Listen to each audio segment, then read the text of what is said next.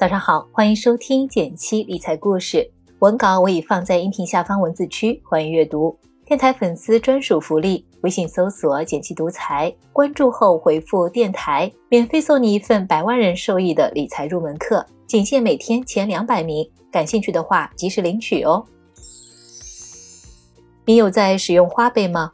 关于花呗，大家对它的态度不一。不少朋友觉得最好少用，不然很容易让自己越花越多，甚至负债。但尼尔森的统计数据显示，百分之八十六点六的年轻人都在使用花呗信用卡，其中百分之四十二点一的人在免息期内还清了债务。真正负债的人其实是剩下的百分之四十四点五。也就是说，当一半的年轻人陷入负债时，另一半的年轻人却在用花呗、信用卡们赚钱。为什么说是赚钱呢？比如说，你攒了五千块，想给妈妈买手机，付款时发现可以用花呗，于是你没有用现金，把这五千块买入百分之三点四收益的货币基金，一个月后还完五千块花呗，还额外赚进十四点一七元。一样是用花呗，有人陷入负债，有人却在赚钱，差距就在于理财思维。今天我就从怎么花、怎么还的两个角度给大家支两招。教你如何反薅花呗的羊毛。先来说说怎么花。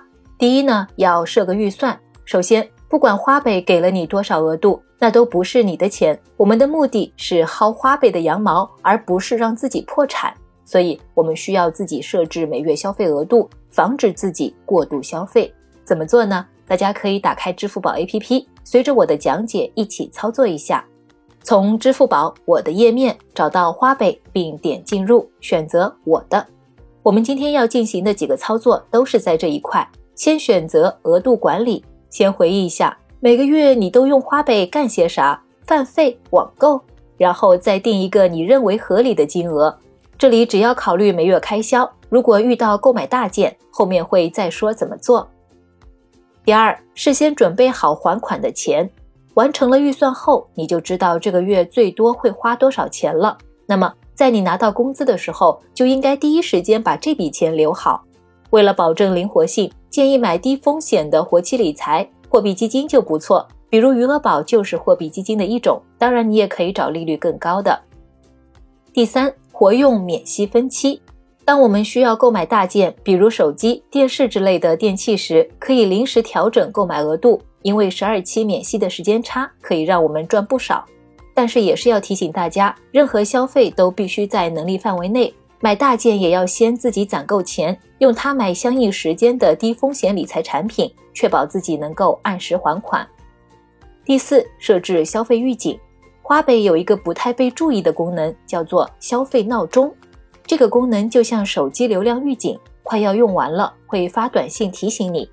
大家可以把金额设置为每个月预算的百分之七十五，可以早点勒紧裤腰带，防止这个月的最后几天只能吃泡面。特别提醒大家要把进度提醒设置为每天，默认设置的是每周一，很容易发生触发提醒时预算已经没了的尴尬情况。接下来我们再说说花呗怎么还更划算。第一，务必全额还款。用花呗有个原则。除了免息分期，避免用花呗进行任何分期消费，更加不能按最低还款额还款。如果选择最低还款，剩余借款下期还的话，就会承担百分之零点零五的日息。百分之零点零五听起来好像不多，但如果你换算成年化利率，可就是百分之十八，这可一点都不低。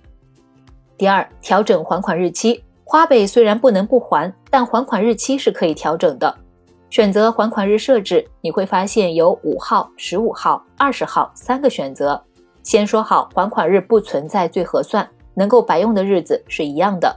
但是这里建议大家把还款日设置为紧跟自己的工资日，比如四号发工资设置在五号，十四号发工资设置在十五号，这样能上个保险，万一预算出了点问题，也能有工资及时还清，防止出现利滚利的负债。当然，如果屡次出现这种情况，建议关闭花呗服务。毕竟，如果毛没薅到，还让自己陷入负债，那就得不偿失了。好了，今天关于花呗的使用窍门就说到这里了。信用卡之类的产品也可以用类似的思路去操作，赚取时间差哦。同样是用花呗，具备理财思维的人动动手指就能赚到零花钱，而陷入消费陷阱的人却被分期拉入负债的深渊。我们常说理财有三驾马车：节流、开源、投资。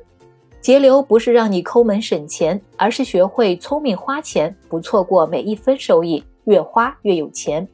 如果你想了解更多生活中的理财小技能，培养自己的理财思维，欢迎免费报名我们的实操营来学习。具体报名方式可以看一下文稿开头。好了，今天的内容就是这些。最后提醒一下，新粉丝朋友记得按照文稿开头提示操作，来领取你的专属福利哦。想边听故事边学理财，就订阅我的电台吧。每周一到周五，我在这里与你不见不散。我们明天见，拜拜。